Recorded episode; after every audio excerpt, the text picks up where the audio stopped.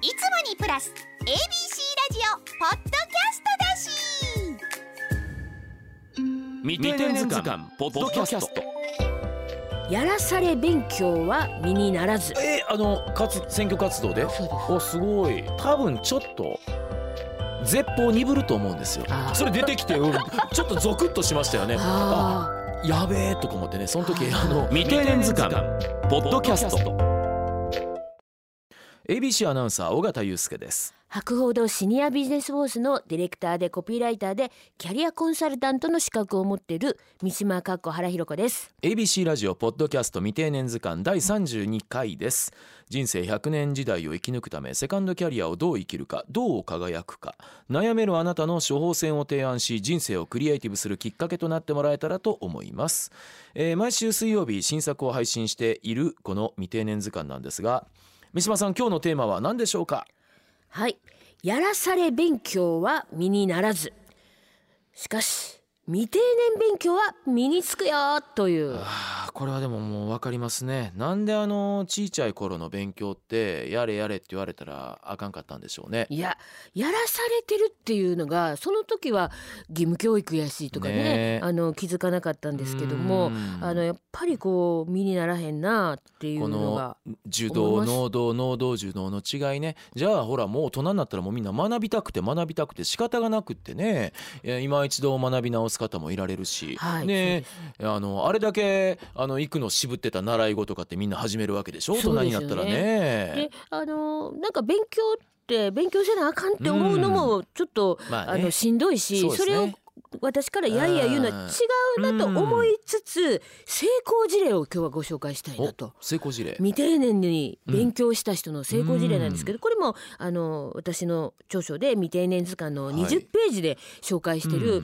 もう名前言いたいけど言ったらあかんねんな。あの、えー 市議会議員の吉高さんっていう人のえ言言ってるんじゃないですか？吉高さん亀？は仮の名前なんで、はいでこの方の未定年その後。うん本に書かあの書けなかったそのじその後ですね。アフターストーリーですか？そうです。アフターストーリーなんですけど、はい。あの本の中で私も見立ててるんですよ、うん。この人どんどん政治家としてランクアップしていくやろうなと思ってたんですね。うんうんでえっと思ってたらもう絶対無理やと言われてた都道府県せ議員選挙。これはいもだから言えないので、都道府県とあ言いますけど。ななるほど。でもまあ見事当選、まあ市議会議員からまあまあ県としたら県議会議員になったと。そうなんです。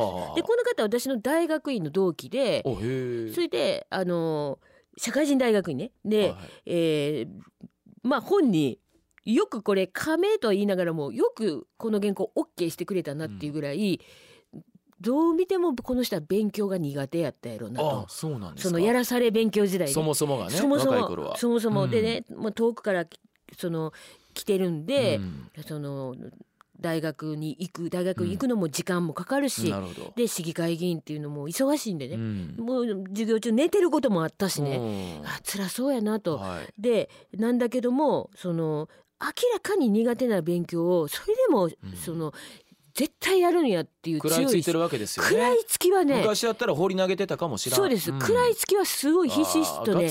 感じたんですよ。うんでねあのあとやっぱりねあのあこの人も愛され力の強い人で。でこうちょっと応援してあげたいなっていう気持ちにさせる人。今のうーん議員さん含めてその力大事やと思いますよ。そうですよね。うん。大事。でね愛され力プラスそこにその自分で決めた勉強っていうことを掘り出せへんよっていうその強い意志うん。高い志と強い意志があのあってそして、えー大学院もうん。修士を取って、うん。そしてうん。ぜほんまに絶対無理やと思って私も、あの T シャツプレゼントしましたもんね。ほあのラッキーカラーで。はでその人の その私キャッチフレーズ作ったんですよ。あさすが。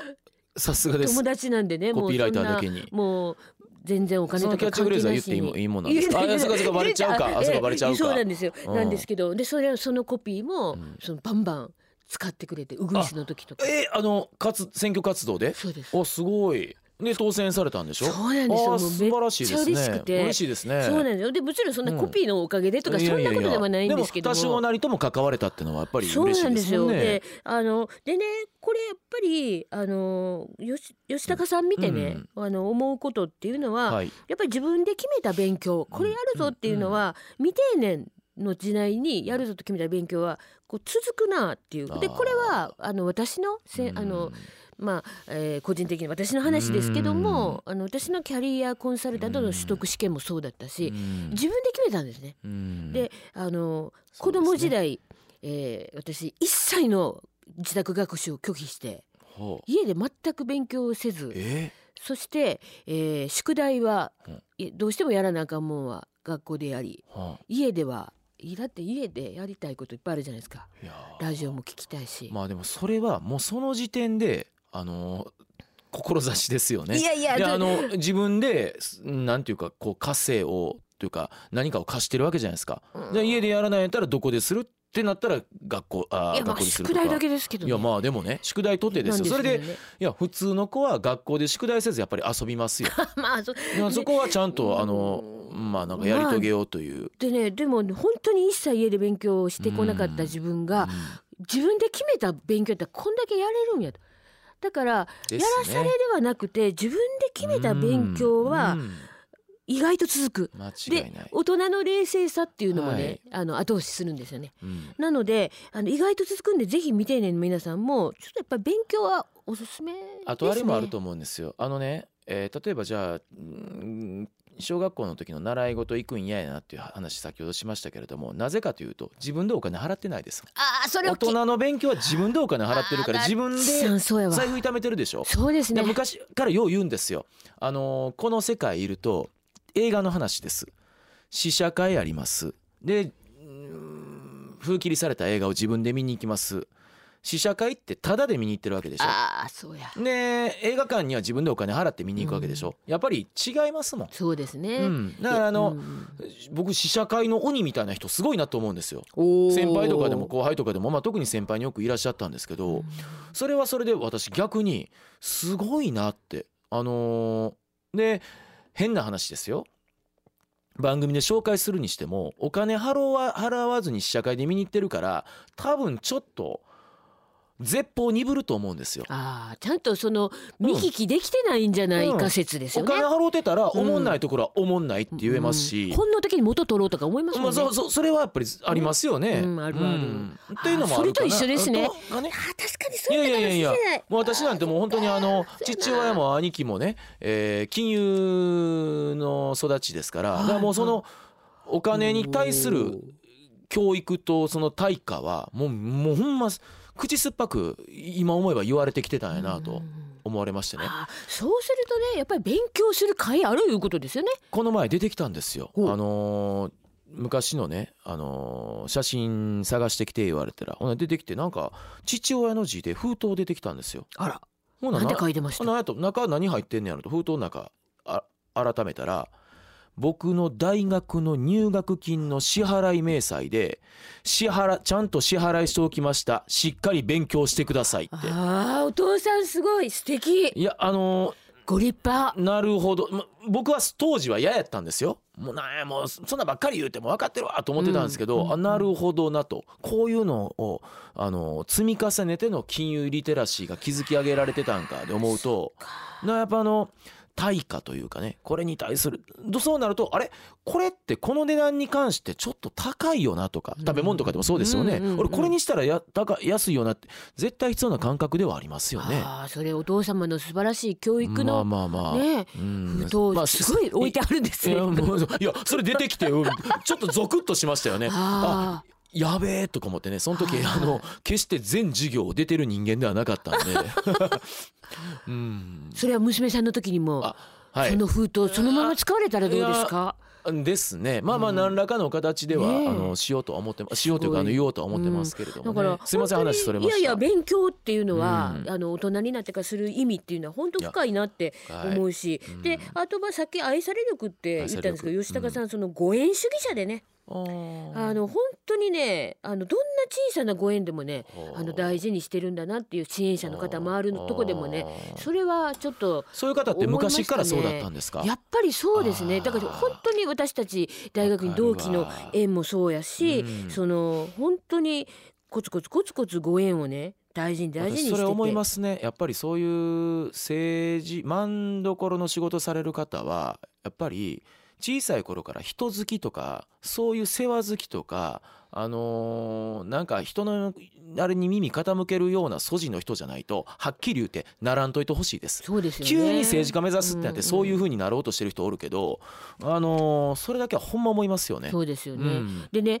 そそういう、まあ、政治家特別な仕事なんだけども私たち一般、まあ、未定年の我々からするとその、まあ、そこは学べると思うんですよ。素直に、ご縁を大事にする。それはもうそうなんですよね。うん。であのまあこれも私事私事なんだけども、あのが会社で、うん。まあ、とあるあの、まあ、マーケティングの学校行くように言われて「えー、ってもう忙しいのに、うん。丸一日潰れるんですね。働きながらですか。そうなんですよ。ではあ。それ大学院の話じゃないですよ。別の話。でねそれ言うよ行くように言われて最初すごい嫌だったんですけど、うん。そこに行ったことで、うん。今すべてが始まってる。あつながってる。そうなんだ、はよくぞその時の上司が言ってくれたもんですい、ね。もうね本当ありがとうって感じですね。あそう。ですか。であのそこであの書いた論文が、うんあの賞をいただけてでそこで、えーそこの先生が一緒に本書こうよって声かけてくれて。そうなんですよ。でほその一緒に書いてで次はあのよし一人で書いてみいひんかっていうふうにに声かけてもらってうん。で一人で書いたのが未定年図鑑。あそういうことですか。そうなんですよ。でこうやってどんどんどんどんねこうあの人生あやとり論っていうのあるなと。はこれ糸の渡し合いやなっていうふうにね思うんですよ。ですね。もう次から次へとその私の上司、うん。でそのマーケティング学校の先生っていうことでどんどんこうねあの人生ってあやとりみたいやな。糸の渡し合いやなって思うんですよ。うんうんうんでここで歌う歌はやっぱり例の歌ですよね。ですよ。縦の糸はあなた。横の糸は私。なんですよ。中島みゆきさんですか？そうです。糸。これはねうん。本当人生そうだなと。うん。こう糸をこうねあやとりみたくねあれねええ。それとあやとりで、えっと、中島みゆきさんの糸でありさらに雲の糸であ途切れたんだと思ってたら実は「筋肉マン」のテリーマンのように一本だけつながってることとかあるんですよね。ありますあります。あえ意外えもう切れたと思ったらあよく見たら一本だけ繊維つながってた。でねその一本だけつながってた普段しょっちゅう会う人ではない人からいいキャリアの話飛び込んできたりねっていうのがクランボルツ教授の話なのでその一本の糸っていうのも大事にしなあかんしうん。一本の糸って忘れてるかもしれんけどそっからなんかお話来るっていう。なんか半笑いのがいやあの自分で「筋肉マン」のテリーマンの一個靴の糸の話して これ分かる人少ないから申し訳ないなってちょっと次回の念を、はい、私も申し訳ないのいっぱいあるんで。未定年。未成年じゃなく未定年。それは定年を前に不安な世代主に4 5 0代を指す。その心の叫びがああ聞こえてきます未定年未成年じゃなく未定年まだ定年していね